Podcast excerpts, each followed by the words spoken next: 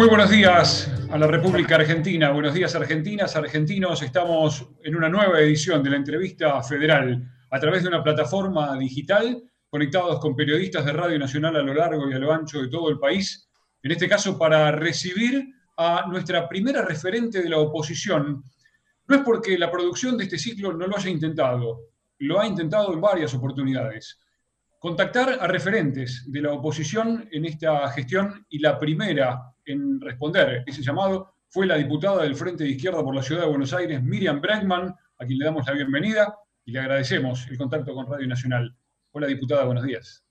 ¿Qué tal? Buenos días. A través de una entrevista federal vamos a contactar con periodistas de todo el país en Radio Nacional. Ya le propongo viajar a Concepción del Uruguay. Fabián Galarraga nos está esperando en esa ciudad. Y Fabián, buenos días. El aire es todo tuyo. Adelante. Buen día, muchas gracias. Un placer, diputada, desde Concepción del Uruguay, en la provincia de Entre Ríos. La estamos saludando. Eh, bueno, en principio, eh, quiero, mm, además de eh, señalar el, gusto que nos da participar de la charla, quiero preguntarle por lo que está sucediendo hoy por hoy en la República Argentina y particularmente lo que se está discutiendo y que se observa lógicamente con preocupación en, todo el país y de modo particular lo que sucede en la provincia de Buenos Aires con la desaparición de Facundo, tomando en todo caso la situación de Facundo como eh, una situación que va desde lo particular acaso a cuestiones que ustedes la puedan entender de modo más general, pero lo que yo quiero preguntar es eh, si ustedes observan o por qué hay un acento tan fuertemente puesto en la policía de la provincia de Buenos Aires y particularmente en el ministro de Seguridad, quien dijo en las últimas horas que él no cree que deba eh, renunciar de su cargo y además que en todo caso las preguntas vinculadas con la investigación por la desaparición de Facundo hay que trasladarlas a la jueza federal que lleva adelante la investigación precisamente. Bueno, la verdad es que introducís un, gran tema para empezar porque es algo que, que nos tiene muy preocupados desde que comenzó la, la, pandemia. Creo que se optó ante una crisis sanitaria por empoderar a las fuerzas de seguridad, por darle el absoluto control de la calle y con un elemento eh, aún más grave, que es que se sacó también el ejército a la calle.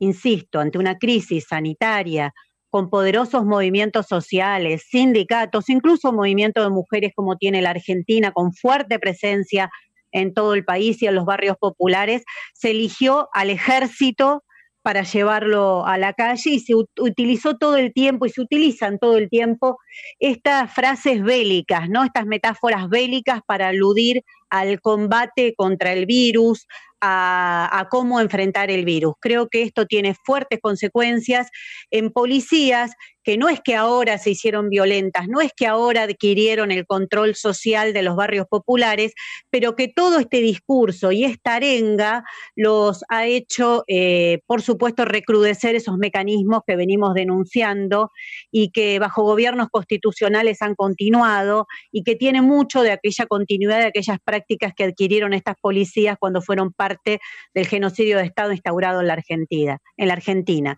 En el marco de ese empoderamiento, de ese control de la calle, de ese control de las barriadas populares que se le dio a las fuerzas de seguridad, hay un elemento particular que, como bien vos señalás, se ubica en la provincia de Buenos Aires, no solo porque es una de las zonas con más desigualdad del país, más afectada por la crisis económica que trae aparejada la pandemia, sino también un elemento particular en su secretario de Seguridad, que, como digo en un tono un tanto coloquial, si me permiten, esa pose milica, que tiene de salir armado, de, decir que esto no es para tibios y toda esa arenga que viene haciendo sobre las policías de la provincia de Buenos Aires, por supuesto que ha recrudecido las prácticas de violencia institucional, de las cuales Facundo Estudillo lamentablemente es categóricamente una de sus víctimas.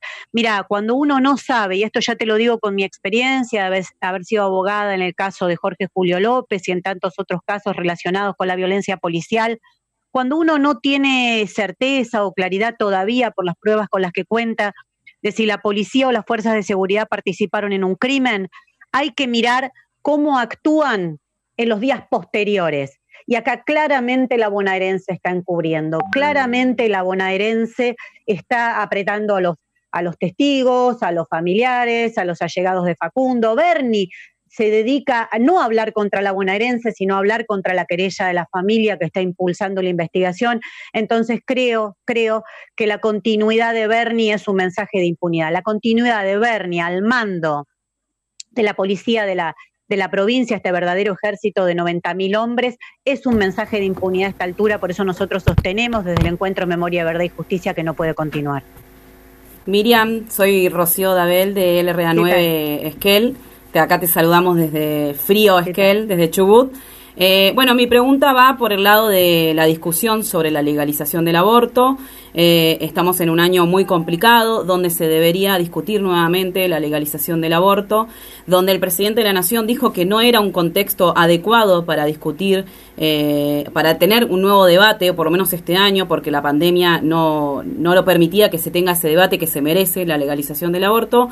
Me gustaría saber cuál es tu perspectiva para un nuevo debate y, cuáles son esos cambios que se deberían hacer para que realmente o finalmente eh, esta ley sea, eh, sea tratada y sea aprobada. Mira, yo comparto la opinión de la campaña nacional por el derecho al aborto y sostengo que el debate está hecho, el debate se hizo sobradamente. Ahora lo que hay que tomar es una decisión política. El debate está hecho y creo que, en todo este tiempo que hemos perdido eh, e, e, en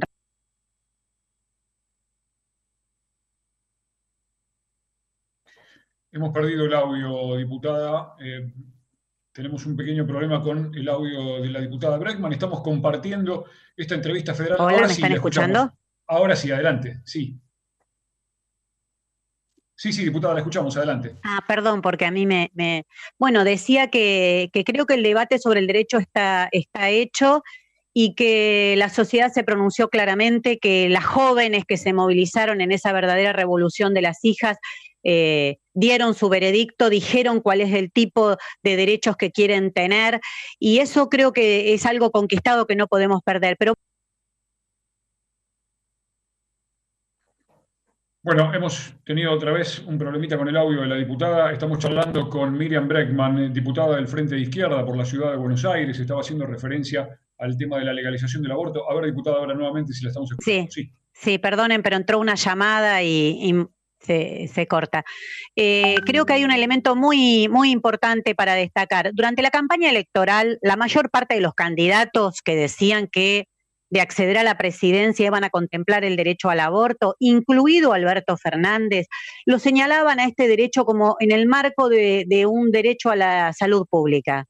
Creo que además de las mujeres que consideramos que es parte de nuestro derecho a decidir sobre nuestros cuerpos, también, también se instaló el debate correctamente como un tema de salud pública. Entonces yo digo, si es un tema de salud pública, no puede esperar, no puede esperar. La salud pública no puede esperar en ningún caso y tampoco con relación a los derechos de las mujeres, porque durante la pandemia siguen muriendo mujeres por abortos clandestinos. Así que creo que se le está concediendo una vez más a los sectores más reaccionarios, a los sectores antiderechos que se pronuncian contra, contra nuestra pelea histórica con esto de demorar el envío del proyecto al Congreso Nacional.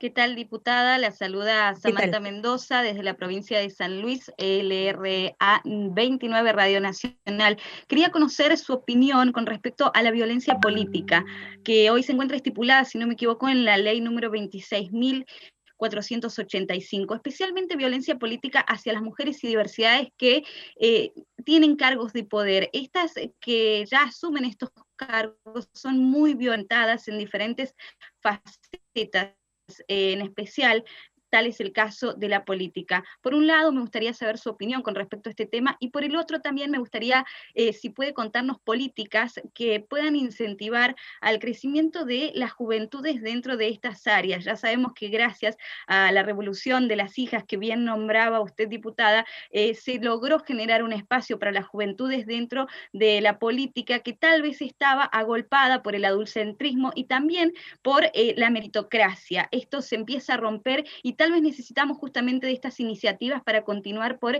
el camino de las juventudes. ¿Cuáles serían estas políticas? Y también la opinión con respecto a la violencia política.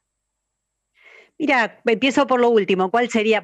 O empiezo por lo primero que dijiste. Eh, por supuesto que repudio todo tipo de, de, agresión o violencia y particularmente basada en consideraciones de género, ¿no? Creo que es algo en que a partir de toda la discusión que dimos, con el movimiento que pusimos en la calle, el grito de ni una menos, por el derecho al aborto, también estuvo ligado a esto que señalas vos, también estuvo ligado a no permitir, a no tolerar, a, pelear porque se termine con toda forma de discriminación a mujeres, gays, lesbianas, trans. Creo que, que hemos avanzado considerablemente en eso, aunque es una pelea que por supuesto tenemos que seguir dando, ¿no? Si vemos la marcha de la derecha que realizó este 17 de agosto, veíamos incluso carteles que reivindicaban el patriarcado. Puede parecer un poco, un poco exótico, pero siguen existiendo sectores que hasta se animan a hacer una bandera con eso, ¿no? Entonces creo que, que es muy importante que continuemos esta pelea. Y la ligo a la segunda pregunta que vos planteabas. Yo confío en que esa nueva generación de mujeres, pero también de pibes que salieron a la calle,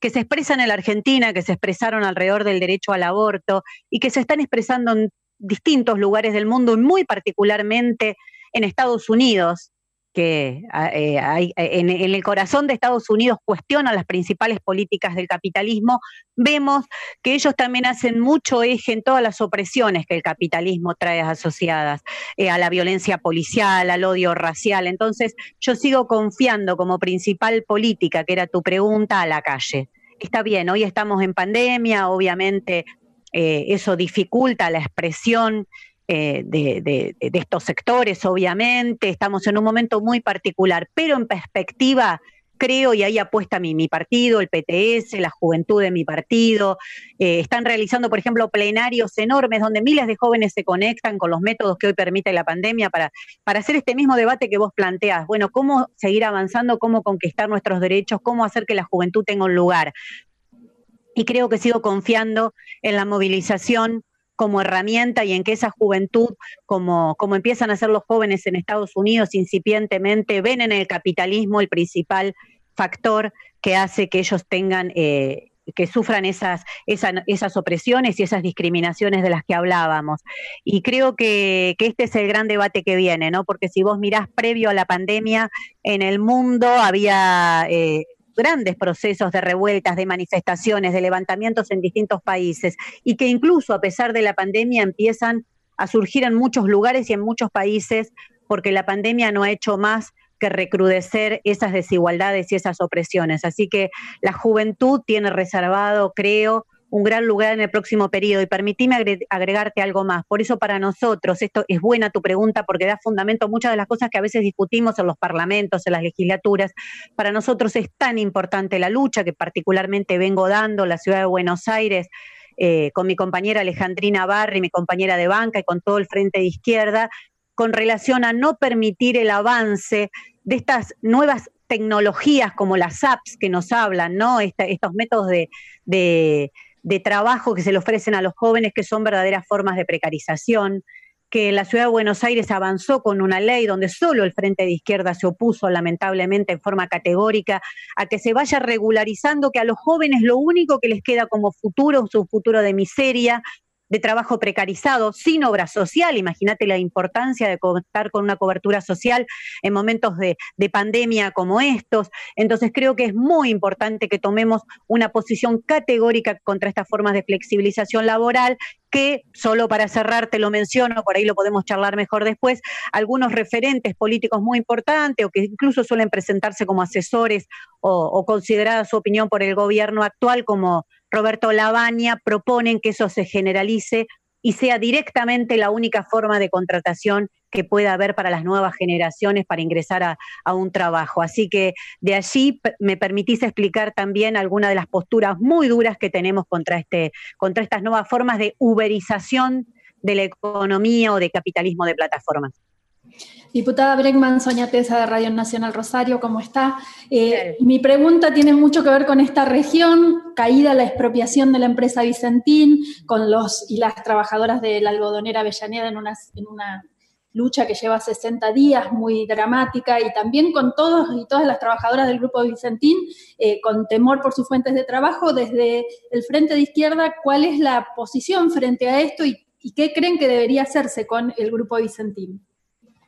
Bueno, ya que sos de Rosario, me permito un pequeño paréntesis porque también recién hablaba con Esquel y con otras radios. Quiero agradecerles porque siempre que recorremos el país en las radios nacionales nos reciben y sabemos que, que sus periodistas, más allá de las coyunturas, siempre nos hacen un lugar y en la mayoría de los estudios de los cuales ustedes nos hablan hemos estado. Así que aprovecho a agradecerles por esta vía a todos los y las periodistas de, la radio.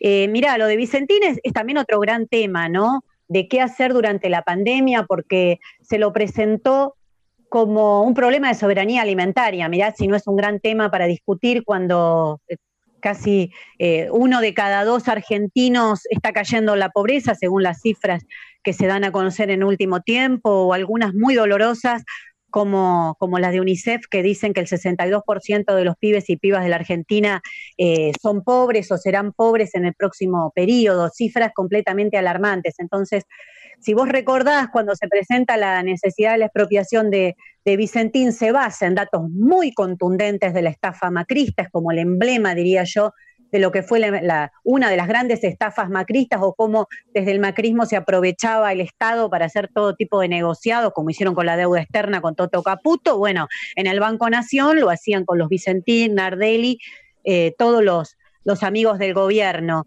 Creo que se empezó denunciando a través de algunos como Claudio Lozano estas estafas se pasó a hablar de soberanía alimentaria y la necesidad de expropiarla para cuando la derecha reacciona y sale en defensa de lo que ellos llaman la propiedad privada, pero deberíamos hacer, hacer un ajuste ahí, la propiedad privada de los grandes grupos empresarios estafadores que viven del Estado, porque eh, estamos discutiendo eso, estamos discutiendo aquellos que se beneficiaron con, con todo tipo de, relaciones en, el Banco Nación y en, el otro y, en otros eh, ámbitos para eh, tener un beneficio absolutamente propio, ¿no?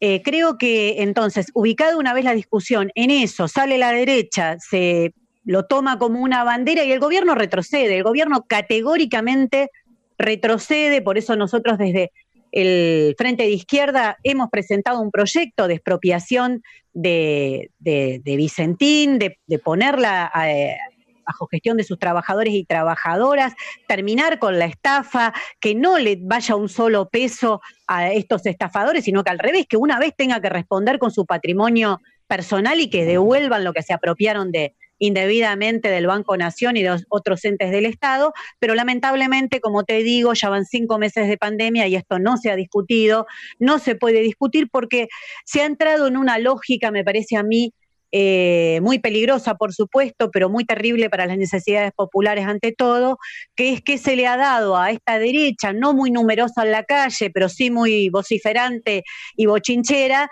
se le ha dado un poder de veto. La derecha no quiere junto con la iglesia y otros sectores, no quiere el derecho al aborto, se lo posterga. La derecha no quiere que se hable de la expropiación y de, las empresas que se aprovecharon de, de los beneficios del Estado, que como te digo, si metes el dedo ahí, no es solo Vicentín, van a saltar todo tipo de negociados, bueno, y actúa como un poder de veto. El gobierno cede, retrocede y de esto no se habla más. Entonces me parece que lo de Vicentín pone a colación, bueno, si era un problema de soberanía alimentaria, ¿en qué queda la soberanía alimentaria? Un problema de ataque a sus propios trabajadores y trabajadoras, que si la empresa va a la quiebra sin más, bueno, ahora están suspendidas temporalmente, ¿no? Pero lo digo en perspectiva, sin más, eh, los trabajadores y trabajadores siempre pierden porque cobran eh, los grandes bancos, los acreedores internacionales, la Corporación Financiera Internacional del Banco Mundial, que por supuesto no podía estar ausente en todo proceso de endeudamiento y basamiento que ocurre en las empresas argentinas.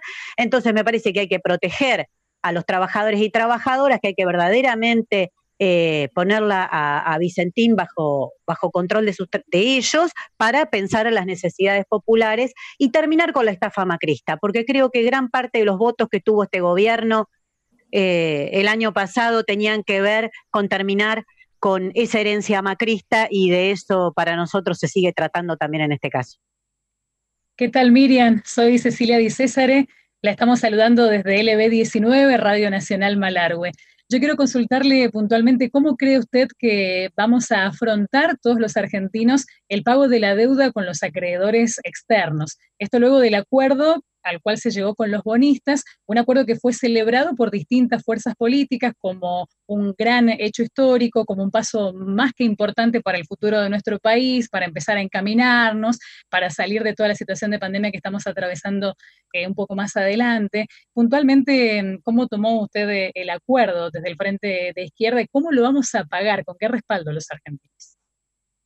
Mira, eso que, que decís es, la gran pregunta, ¿cómo lo vamos a pagar? Eh, pero analicemos un poquito de, qué se trata este acuerdo, ¿no? Creo que el acuerdo se basa centralmente en, eh, o sea, no hay quita, el acuerdo que ya se hizo, no hay quita de capital, solo de intereses, que como lo ha dicho creo que hasta el propio Alberto Fernández, si no me confundo, no es que pierden, sino que van a cobrar en promedio más o menos un poquito más de lo que cobran en el resto de la región de intereses, pero fundamentalmente viene además ahora el acuerdo con el FMI, que como sabemos el FMI no, no acepta quitas de capital o no lo ha aceptado quitas de capital, lo que hace es reestructurar los plazos. Y yo creo que, nosotros siempre decimos que la deuda es una gran usura y cuando decimos que es una usura, ¿por qué? Es una usura porque la deuda precisamente consiste en que vos nunca terminas de pagar. El usurero nunca quiere que vos vayas y canceles tu deuda. Lo que quiere es que vos sigas renovando los mecanismos de usura para que eternamente estés atado al pago de la deuda. Y esto se ha, se ha demostrado así en la historia argentina, tomemos aunque sea la historia reciente, de la dictadura para acá es casi cíclico. Un gobierno incluso se desendeuda, viene el siguiente y se vuelve a endeudar. Otro gobierno paga, viene el siguiente y se vuelve a endeudar. Y se va formando una bola de nieve que es la base de la dependencia y del atraso en que la Argentina está sumida. Es la base de la dependencia y el atraso en que la Argentina está sumida bajo todos estos gobiernos constitucionales. Si vos ves, se fue aceptando deuda tras deuda, incluso los aspectos más ilegales de la deuda se van blanqueando con estas reestructuraciones y a partir de eso se va haciendo una bola de nieve que va sometiendo cada vez más a la Argentina. Entonces, quiero marcar en esto dos cosas. Una, que vamos a, a un acuerdo con el FMI, que no se ha dado mayores precisiones. ¿Qué significa con el acuerdo con el FMI? Que el FMI nuevamente 10 años va a monitorear la economía argentina? Te hago una pregunta o les hago una pregunta a todos. Con, una, con el FMI monitoreando la economía argentina, ¿se podrían tomar medidas, por ejemplo, como la estatización de la CFJP? Digo, para, tomar una, para poner una medida que ya se tomó en otro momento. ¿El FMI autorizaría una medida como eso? Bueno, a ese proceso vamos, vamos a un acuerdo con el FMI donde el FMI va como mínimo monitorear la economía argentina por unos 10 años.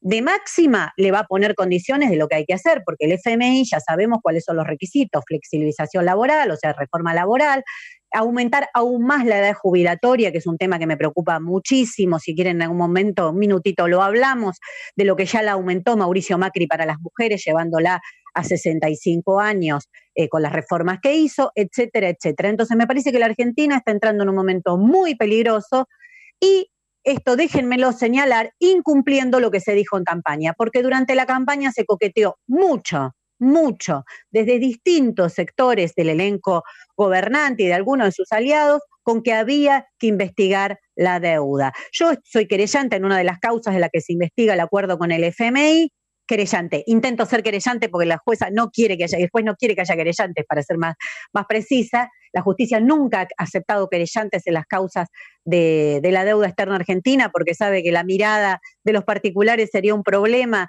eh, en esto, pero si ustedes ven ahí también hay incluso eh, diputadas oficialistas que denunciaron el acuerdo con el FMI. ¿Cómo es que decimos que Caputo tenía un delivery de bonos, que emitía los bonos que le pedían desde Wall Street? ¿Cómo es que decimos que el bono a 100 años fue una estafa y fue denunciado por muchos diputados oficialistas? ¿Cómo es que decimos que la deuda se debe investigar y ahora la reestructuramos sin cuestionar uno solo de esos, de esos rubros. Me parece que lo que se está haciendo es convalidar la deuda macrista y por eso festejó Toto Caputo. Si no, no se entiende por qué festeja Toto Caputo. Yo no creo que a Toto Caputo le, le interese ni el destino de la Argentina y tal vez tampoco el destino de este gobierno. Lo que a él le interesa es que si el Congreso Nacional ratifica el proceso de reestructuración de deuda, todas las enormes ilegalidades que se cometieron con los acreedores privados y con el Fondo Monetario, se pierden en la reestructuración. Y creo que eso es muy, muy grave, porque ponele que vos no compartís toda la salida que propone el Frente de Izquierda, que es un desconocimiento soberano, no es un default capitalista, es un desconocimiento soberano donde el no pago de la deuda es parte de otras medidas para sacar al país de la dependencia del atraso, el que le ha sometido la deuda. Bueno, no compartís esa salida, pero ¿por qué no investigar? ¿Por qué hay que pagar la estafa macrista? ¿Por qué una vez más se hace cargo a todo el pueblo de ese pago? No solo porque lo pagás eh, y, vas, y vas a tener que resignar otras partidas, sino porque es muy concreto lo que ha pasado en la historia argentina. Si la plata va para la deuda, no va para salud, no va para educación, eso es así, lo podemos demostrar con todos los números del 83 para acá, pero siempre se ha optado por esto. Creo que la pandemia era una gran oportunidad política, contradictoriamente, para plantear el no pago para plantear el no pago, para investigar, para ver cuál era la situación de cada una de esas deudas. Como te digo, aunque no coincidas con todas nuestras perspectivas, pero como mínimo eh, cuestionar los aspectos ilegales. Mira, ya lo hizo Ecuador. Ecuador, más allá de que después terminó concediendo el pago, pero cuando Rafael Correa inicia una investigación, más del 80% de la deuda se demuestra que es ilegal. En Argentina te diría que podríamos superar incluso ese número. Así que soy muy crítica de cómo, de cómo se ha encarado este proceso, ni que hablar si se compara con, con otros países de África y demás, donde se está discutiendo la condonación de las deudas. Creo que todo tengo para que los Toto Caputo no festejen. Me, me duele mucho ver a Toto Caputo festejar. Doctora Carlos saludos de Radio 23. Se vio varias en las movilizaciones de sectores, sectores del gobierno. No te escucho, perdóname, se me corta. En, en un con el rasgo, digamos, la gestión, que antes ese político no, Nicolás, no, te estamos, no te estamos escuchando muy bien. No, no, no te estamos escuchando muy bien. Te propongo ver si podemos reiniciar eh, esta conexión. A ver, probemos de nuevo, dale. No, no te estamos recibiendo. ahí. Nicolás, sí, adelante, te escuchamos. Sí, ahora sí. Muy bien. Decía, doctora, decía, me escucha mejor que las últimas movilizaciones que hizo referencia de la ley parten también rasgo de que muestran un transgresor e incluso en algunas cuestiones se indican tema. Una de ellas está bastante problematizada últimamente, hablando mucho, quería conocer su función respecto a las terapias alternativas en la medicina. ¿Cómo, cómo usted que determinada parte de la población se oponga oponiéndose supuestamente a la corporación farmacéutica, eh, saliéndose del sistema de salud público. Perdón, yo escuché muy mal. Si alguien me, me, resume, me ayuda con la pregunta porque la escuché muy mal, no, no sé el resto. No, diputada, le pido disculpas. Nicolás, honestamente, en Neuquén no te hemos escuchado muy bien, no hemos podido entender. Escuché que hablaba de la marcha, pero no, no pude. no, intentamos también dilucidar algo de su pregunta, pero no hemos podido. Yo le propongo, diputada, continuar este, en Santo Tomé. Está Jessica Rondán. Jessica, a ver si podemos tener más suerte contigo mientras vemos si podemos solucionar el problema que tiene el audio en el RA. O que nos la acerque por, otra, por otro método y la, te intento responder. Ok, Jessica, te escuchamos. Buen día, buen día, diputada Jessica Rondán de LRA 12 Santo Tomé Corrientes. Estamos al nordeste de la provincia. Saludo a los compañeros y compañeras de Radio Nacional. Contentos por poder comunicarnos y agradecidos de poder participar. Puntualmente queremos conocer su opinión acerca de la reforma judicial, cómo lo ve el proyecto y si cree que intenta impunidad hacia algún sector político. Bueno, y además consultarle acerca del fuero federal y su funcionamiento en años anteriores. Bueno, qué pregunta. Además soy abogada y he actuado como abogada en las causas de lesa humanidad muchísimos y muchísimos años en el Foro Federal, así que podría hablar largo y tendido sobre qué significa eh, ese fuero para quienes luchamos contra la impunidad de los genocidas y contra la impunidad de los civiles, empresarios que participaron del golpe en la Argentina. Eh, yendo directamente a tu, a tu pregunta. Em, mira, creo que por lo que decías, esta frase que ha instalado la derecha vociferante, eh, la reforma judicial busca impunidad. Yo creo que la derecha es rápida para los títulos, ¿no? Es rápida para los títulos, busca eh, sensibilizar, busca llegar, eh, busca construirse precisamente como una oposición de derecha muy dura, muy cuestionadora, y, ayer la veíamos a Lisa Carrió amacando nuevamente a la republiquita, ¿no? A su muñequita, eh, con una cara bastante de piedra, porque después de lo que hizo el gobierno macrista en la justicia, creando una mesa judicial y demás, hablar de la República le debería eh, tapar la carita, tapar la carita a la muñequita. Eh, así que creo que, ahí te contesto parte de, tu pregunta. Más allá de lo que diga la derecha, la reforma la veo como una reforma organizativa de reestructuración de juzgados, pero para serte absolutamente sincera, eh, y lo, que he podido seguir en estos días de los debates y las intervenciones que hay, centralmente alrededor del tratamiento en el Senado, mm, no me asombró tanto la derecha que lo busca como una bandera, una bandera que tiene como objetivo eh, defender los privilegios de la casta judicial, una defensa oligárquica de la casta judicial. Creo que si tengo que definir qué es lo que dice la oposición de derecha, es la defensa oligárquica de una casta judicial que está allí para defender no a las grandes mayorías, sino una pequeña minoría de grandes propietarios. Esa sería mi, mi definición de por qué eh, la reforma judicial eh, es tomada como una bandera por estos sectores reaccionarios. Más allá de eso, lo veo, como te digo, como una reforma organizativa mínima, eh, que se basa en el hecho de, los desastres de la justicia federal, de lógicamente los cuestionamientos que tiene, eh, su relación con los servicios de inteligencia, todo lo que se ha visto durante el último tiempo, la mesa judicial eh, de Macri, nosotros la padecimos específicamente, e incluso en nuestras cabezas, siempre digo, con algunos golpecitos, porque una de las causas que a esa mesa judicial le interesó fue la de los trabajadores y trabajadoras de PepsiCo. Recordarán ustedes la violenta represión que el gobierno de María Eugenia Vidal hizo y después varias veces más en manifestaciones posteriores se reprimió a estos trabajadores y trabajadoras, a quien con Nicolás del Caño y mis compañeros del Frente de Izquierda tanto acompañamos. Bueno, la mesa judicial se preocupó que, los trabajadores de PepsiCo quedaran en la calle. Así que eh, cuando hablamos de estos temas, la gente tiene que entender que no estamos hablando de cosas que le interesan a algunos. No, no, no. La mesa judicial actuaba en la causa de los trabajadores y trabajadoras de Telam, actuaba en la causa de los trabajadores y trabajadoras de PepsiCo para que estos pierdan sus derechos. Ahora, ¿esta reforma judicial termina con eso? No, la verdad que no. La verdad que no. Los nuevos jueces y fiscales, con más poder a los jueces o con más poder a los fiscales, van a seguir teniendo la ley de arrepentido.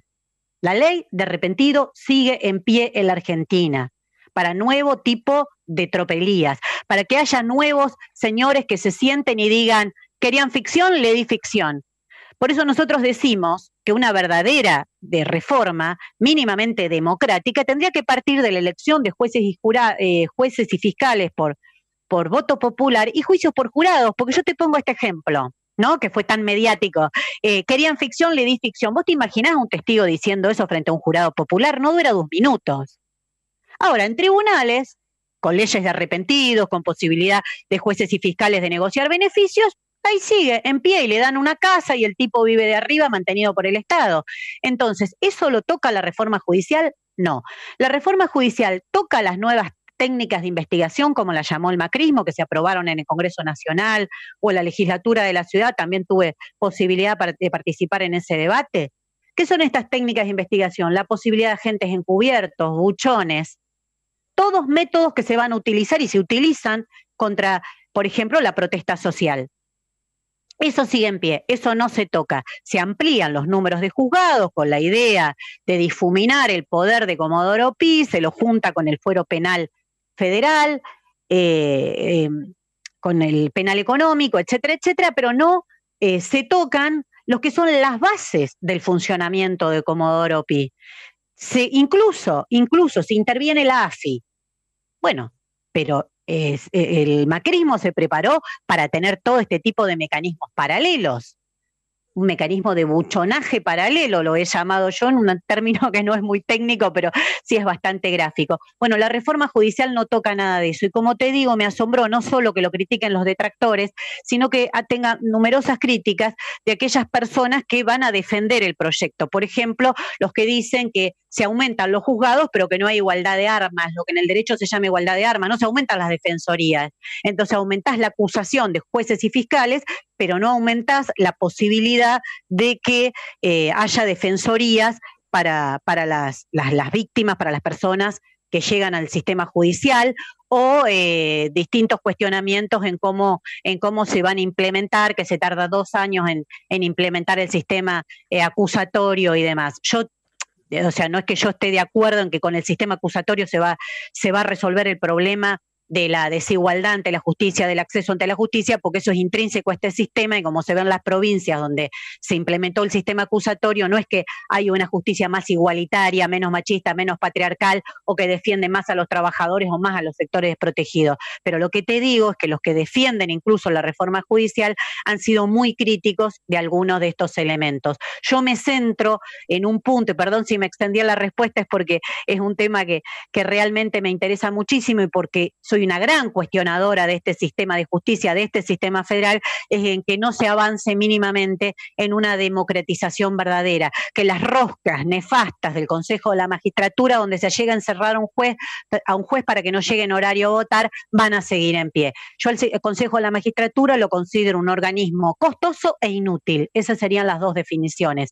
y esta reforma no avanza en cuestionar ninguna de esas cosas. Hablamos con la diputada Miriam Breckman. Volvemos ahora a la provincia de Neuquén. Nicolás Rosinski, te estamos escuchando a través de un enlace digital con la imagen que tenemos en esta plataforma digital. Nico, te escuchamos. Adelante.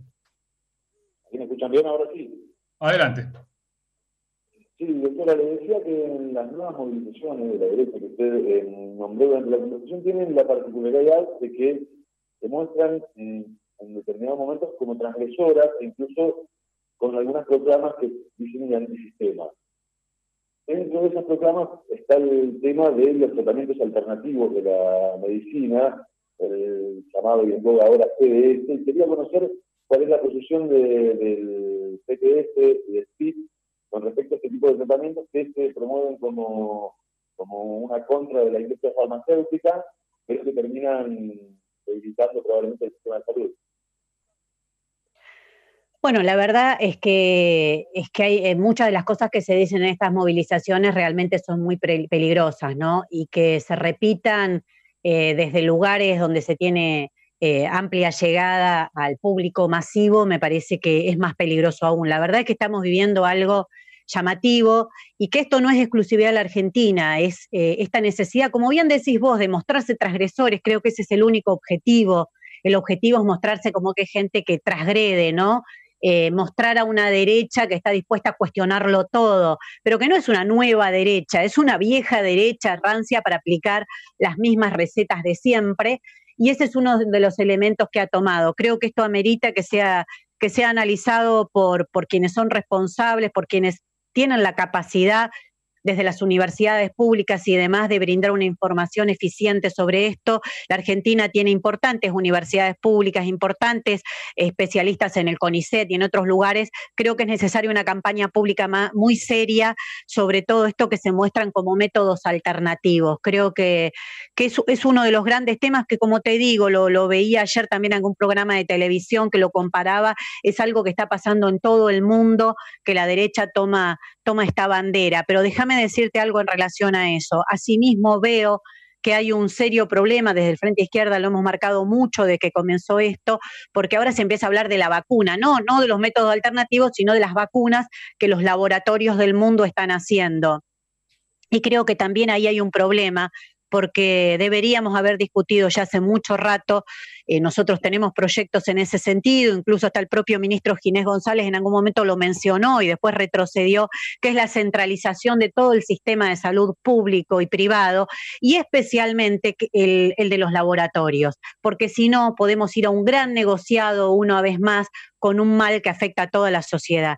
Creo que hay un, sería un problema muy serio que todo esto termine en otro negociado más, de qué es lo que es la salud para los laboratorios privados, ¿no? Hay, hay estudios, especialmente en Estados Unidos, que demuestran cómo, cómo muchos eh, eh, em, estudios, investigaciones de medicina preventiva, por ejemplo, se van abandonando para pasar a otros rubros de la medicina que tienen un lucro mucho más rápido y mucho más fácil. Bueno, esto pasa porque está el interés privado de los grandes laboratorios sobre la salud pública. Creo que esa es una gran discusión que tenemos que dar en este momento. Eso lo deberíamos estar debatiendo en la Argentina en este momento. ¿Cómo? ¿Cómo?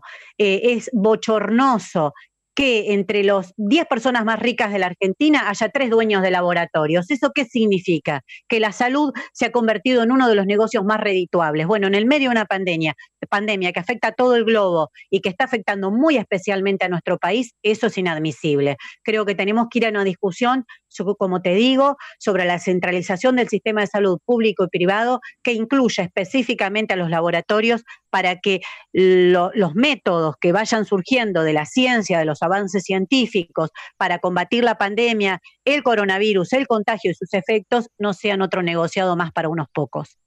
Diputada, ¿qué tal? Karina Pérez Pintos de Radio Nacional en Buenos Aires. Bueno, gracias por, por, participar de esta entrevista, ser la primera referente de la oposición. Es un gusto tenerla con nosotros. Eh, mi pregunta no tiene que ver tanto con una actualidad eh, diaria, sino con un tema más, de coyuntura, de, lo, lo, que piensa la ideología del Frente de Izquierda y preguntarle cómo conjugarían la ideología marxista del Frente de Izquierda en una sociedad capitalista en caso de que eh, en algún momento llegaran al poder, al gobierno, ¿no? Y por otro lado, eh, preguntarle eh, si tiene alguna autocrítica como referente del Frente de Izquierda en esto de que siempre em, costó mucho, ¿no? La unidad, aunque ahora obviamente la fuerza política fue creciendo, tienen lugares en el Congreso, en la legislatura, eh, pero a nivel fuerza política siempre uno de los cuestionamientos fue quizás que costó la unidad y tal vez eso fue un motivo para eh, que dificultaba tal vez eh, mm, lograr un mayor poder.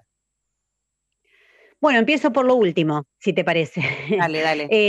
hemos, hemos, avanzado mucho en la unidad. Creo que eso es uno de los, hemos escuchado lo que siempre nos decían, y no solo el Frente Izquierda ya tiene algunos años, empezamos eh, algunas fuerzas, después se sumaron otras y en el en las último, en el último periodo se han sumado eh, nuevas fuerzas de izquierdas, donde hoy podemos decir que el 90% de la izquierda argentina está agrupada alrededor del Frente de Izquierda. Y eso me parece que es muy importante.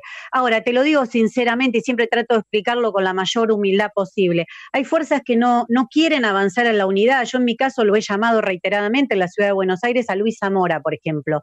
Porque, no por la cantidad de votos que Luis Zamora pueda representar o no, creo que ahí no hay que ubicarlo, sino por la necesidad de, de que no se dividan los votos y que permitan, como pasó en la última elección, que a partir de dividir ese pequeño porcentaje que le faltó al Frente de Izquierda para poner más diputados y diputadas de izquierda en el Congreso Nacional, terminó entrando una diputada antiderechos del PRO, entonces, es importante lo que vos señalás y es importante discutirlo ahora en etapa no electoral, ¿no? Porque si no discutimos solamente cuando llegan las elecciones, puede decir, bueno, uno está haciendo meros cálculos electorales tratando de ganar un voto. Creo que lejos de eso, lejos de eso, cuando vemos los debates, las posturas, lo que hablamos en esta misma charla, quienes presentamos un proyecto de impuesto a las grandes fortunas, quienes presentamos un proyecto por Vicentini y lo peleamos en el Congreso Nacional, se ve la necesidad de que el Frente de Izquierda esté allí, o en mi caso, las peleas que doy, no, no quiero hablar de mi caso particular, porque no, no, no quiero hacer una propaganda eh, de, ningún diputado o diputada del Frente de Izquierda, sí objetivamente del rol importante que cumple el Frente de Izquierda en defensa de la lucha de trabajadores y trabajadoras,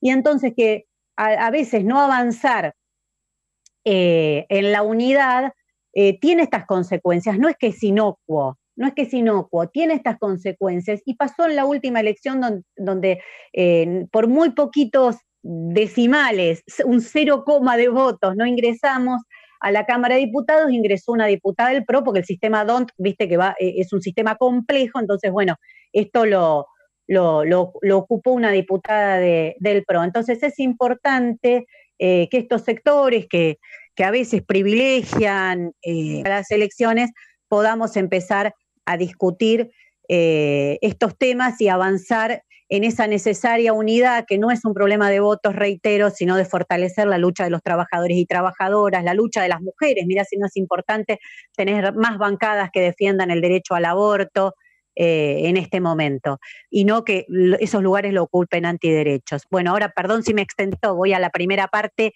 eh, creo recordar la, pregunta. Em, mira, creo que la situación que hay hoy en el, que hay hoy en el mundo, donde el capitalismo mostró su cara más cruel, donde el capitalismo mostró por ejemplo, que ante la crisis anterior económica, la del 2008, eh, para salvar a los bancos y para salvar al sistema financiero se desfinanció la salud y la educación con las graves, las graves consecuencias que está teniendo, eh, que, está teniendo en este momento. Eh, creo que el capitalismo mostró su cara más cruel y que por eso en muchos lugares del mundo, incluso como hablábamos antes, en Estados Unidos, algo que parecía tan raro en otro momento, los jóvenes se consideran cercanos al socialismo, ¿no? Tal vez sin saber mucho qué quiere decir esto, pero sabiendo que es lo contrario, a este sistema capitalista que solo tiene más miseria, decadencia, restricción de derechos para ofrecerle a los y las jóvenes en el mundo. Entonces, eh, así como te decía antes que estoy muy esperanzada con esa lucha de los jóvenes y las jóvenes en el, en el mundo, que estoy muy esperanzada con estos movimientos que, por ejemplo, se alzaron ante un crimen brutal como el de George Floyd en Estados Unidos, eh, me parece que, el capitalismo está mostrando todo eso y una, y una alternativa de izquierda es vista cada vez con más simpatía por miles en el mundo. Esto digo, lo, separo completamente, porque creo que vos tampoco lo ubicaste allí, de, cantidad de votos, no votos, eso eh, tiene otros ritmos, pero sí estoy convencida que las fuerzas anticapitalistas tenemos una gran oportunidad para mostrar que, que el neoliberalismo hace 40 años que tiene casi prácticamente la totalidad del globo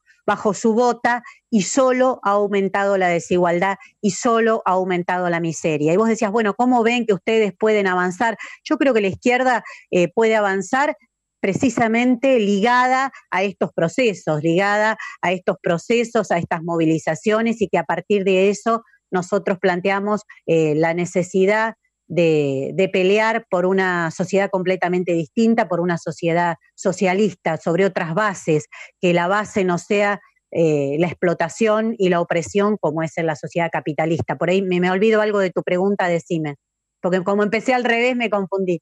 No, está bien, más que nada lo que estaba preguntando era cómo, cómo podían conjugar el tema de la ideología que tiene el Frente de Izquierda con, eh, bueno, en un contexto de, eh, de, una sociedad capitalista en caso de que llegaran al poder, esa era la pregunta. Mira, nosotros lo conjugamos muy bien en esta pelea, como te digo, en el caso de, llegar o no llegar eh, en algún lugar, nosotros eh, claramente eh, lo, ligamos a la movilización y a, un cambio contundente de, de, eso que han dado en llamar la relación de fuerza, ¿no? que a veces se usa para justificar las peores cosas, nosotros al revés. creemos que eso se conquista y se gana pero, pero lo que es categórico es que todos los avances tecnológicos que ha habido durante, durante el, eh, los últimas, las últimas décadas, desde la salud, como hablábamos antes, hasta las nuevas eh, tecnologías y demás, no han sido utilizados en beneficio de las grandes mayorías populares, sino al revés. Mira ahora la discusión que hay entre China y Estados Unidos. Lo vuelven a usar en la carrera armamentística, lo vuelven a usar para destruir y para invadir pueblos. Eh, nosotros estamos absolutamente en contra de eso, nosotros creemos que, que todo eso debe ser puesto en beneficio de las grandes mayorías populares, de cambiar de raíz esta sociedad y, de terminar con toda forma de opresión, como, como te decía antes. Así que eh, creo que la pandemia abre la oportunidad de discutir eso, abre la oportunidad incluso de por qué se desarrollan estas pandemias, la destrucción del medio ambiente, las condiciones socioambientales a las que están sometiendo al planeta y a su población. Creo que todo eso, todo eso, el agronegocio, el extractivismo, bueno, montones de esos temas hay que volverlos a analizar, explicar a partir de ahí por qué se propagan virus como esto, por qué los sistemas de salud no están eh, preparados para afrontarlos, pero fundamentalmente cómo es necesario formar fuertes movimientos anticapitalistas, partidos de izquierda que los representen para cambiar radicalmente esta sociedad. Creo que más que nunca eso, eso está planteado. Diputada, Martín Bandam la saluda desde Radio Nacional Salta. Le quería preguntar cómo analiza eh, el manejo que se está haciendo de la situación de las personas privadas de su libertad en este contexto de pandemia. Acá en Salta, sin ir más lejos, el defensor general ha presentado sin mucho éxito varios habeas corpus por personas que están eh, hacinadas en las cárceles, pero por otro lado está el, reclamo siempre de la sociedad de que se utiliza esto de excusa para, libertar, para liberar a presos. ¿no? Bueno, mira, nuevamente caemos en estas, en estas campañas donde los sectores, la oposición de derecha, los sectores más reaccionarios van ganando lugares y estableciendo sentidos comunes porque no se los enfrenta categóricamente. No se los enfrenta categóricamente. Eh, esto de asociar eh, eh, la libertad de los presos con, la cantidad de delitos sin ninguna, sin ninguna estadística, pensar Em, que se puede, que se puede eh, resolver el problema de las cárceles haciendo nuevas cárceles, que fue lo que eh, anunció el presidente hace muy poco, no va de fondo a los graves problemas que todo esto demuestra. Lo de las cárceles empezó como un escándalo, recordemos, eh, hace unos meses, porque precisamente el sistema carcelario fue parte del engranaje que utilizó el macrismo para un sistema de espionaje que instauró, donde las cárceles eran parte de eso. Eso lo que saca a la luz no solo es la corrupción del sistema penitenciario, etcétera, etcétera, sino que verdaderamente el sistema carcelario debe ser analizado muy, muy de fondo. Con relación a lo que vos decís, me parece que la cárcel es el último eslabón, es el último eslabón. Lo que hay que preguntarse, ya que dicen que aumenta el delito, que aumentó la violencia en el delito, es qué es lo que esto lo produce es que es lo que esto lo produce. La derecha da una solución fácil que si vos la llevas a sus últimas instancias, lo que tienen que decir es que hay que fusilar a todo el mundo que cae preso, porque si todo el mundo que llega al sistema penitenciario va a reincidir, se transforma en delincuente y todas esas barbaridades que dicen, bueno, lo único que queda es fusilarlo, entonces tendrían que ir a fondo en su programa y decirlo. El problema es que desde otros sectores eh, que supuestamente se enfrentan a estas ideologías, no se les discute de fondo qué es lo que están proponiendo. Yo creo que lo que hay que analizar en este periodo, donde, como hablábamos antes, la mitad de la población está o estará próximamente bajo los límites de la, eh, de la pobreza, donde el sesenta y pico por ciento de los pibes y pibas del país son pobres y donde la Argentina tiene un triste récord dicho por la CEPAL, por la CEPAL. Es uno de los países donde más aumentó la desigualdad en la pandemia. Entonces, si bien nosotros no hacemos una línea pobreza igual delito, porque eso eh, no, no es lo que nosotros decimos, sí todos los estudios del mundo demuestran, de criminólogos, eh, progresistas, de izquierda y demás, que lo que aumenta la cantidad de, delito, de pequeño delito, sobre todo ese delito callejero, no el delito de los Macri, que los cometen y después se van impunes a, a pasear por Europa, es la desigualdad social. Entonces, lo que hay que encarar de fondo es ese problema, es la desigualdad social. Y en cinco meses de pandemia, hay familias que solo han recibido tres IFE, tres ingresos de 10 mil pesos por familia, lo que te da aproximadamente en lo que ya va de pandemia, 5 mil pesos por familia por mes. Entonces, uno tiene que discutir en serio cuáles son las condiciones que se está sometiendo a las grandes mayorías populares, cuáles son las posibilidades que se le dan a esos miles de pibes que tienen que elegir entre dejar la vida arriba de una moto, una bicicleta o morirse de hambre. Bueno, creo que ahí hay que llevar eh, la discusión. Y después, por supuesto, hay un debate muy profundo sobre la condición de, los presos en las cárceles, ¿no? Bueno, en los últimos días nos enteramos hasta que los genocidas se han contagiado de COVID en las cárceles. Esto demuestra que la situación es muy crítica. Bien, eh, diputada Rosario Vázquez la saluda desde Radio Nacional Río Grande desde Tierra del Fuego. Bueno, en base a esto que estabas recién, eh, de lo que estabas explicando, con respecto a esta época de pandemia en la que todos los argentinos estamos padeciendo de alguna manera, ¿qué opinás respecto a las medidas adoptadas por el gobierno nacional en lo que respecta a la cuarentena, ya que hoy cumplimos 152 días de aislamiento social? Mira, creo que si nos comparamos con Brasil o con Estados Unidos, bueno, la, conclusión es clara, estamos mejor, pero ahora eh, no estamos bien.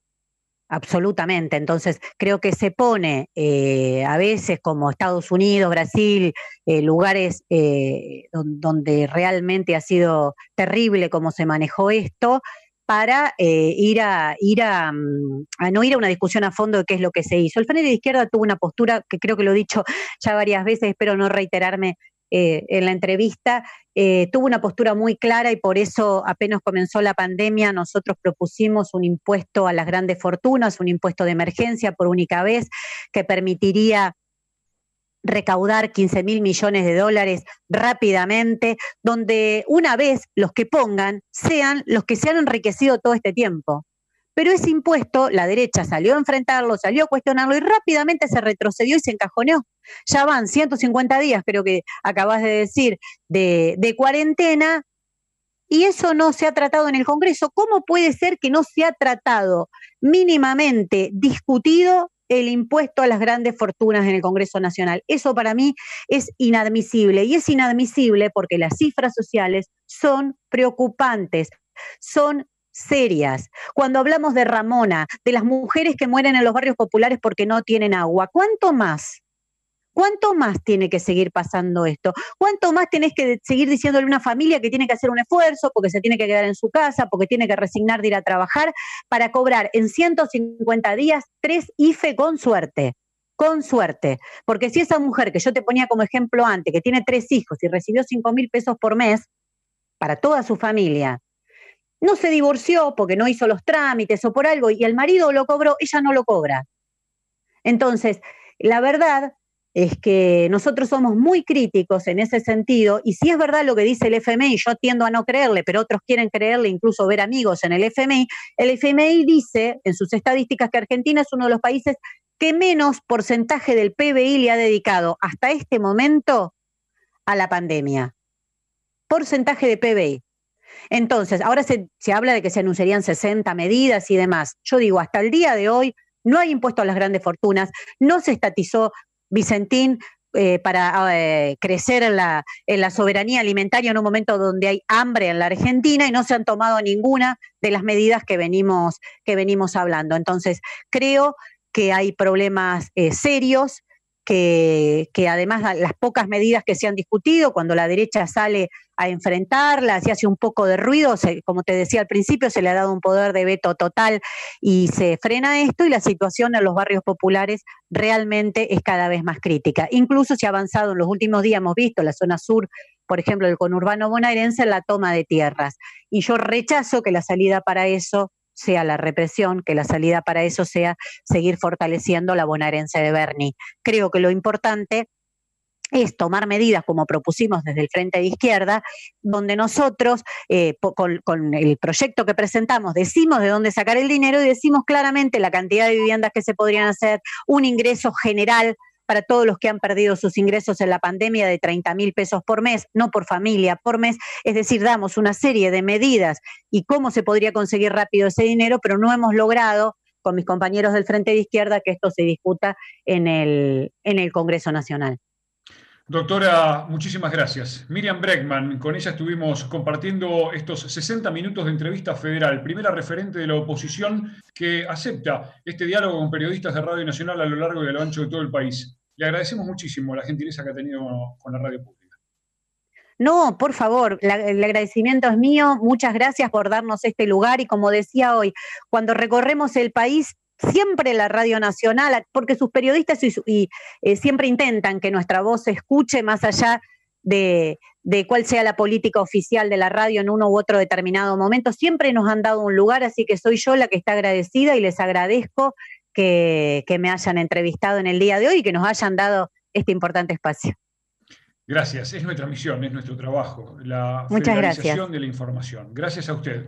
La doctora Miriam Breckman, diputada porteña por el Frente de Izquierda, representante del Partido de los Trabajadores Socialistas, compartió esta entrevista federal con Radio Nacional. Gracias a todos los compañeros a lo largo y a lo ancho del país. Nosotros le devolvemos la transmisión a LRA1, Radio Nacional Buenos Aires, y a cada una de las emisoras que integran la radio pública en todo el país. Adelante.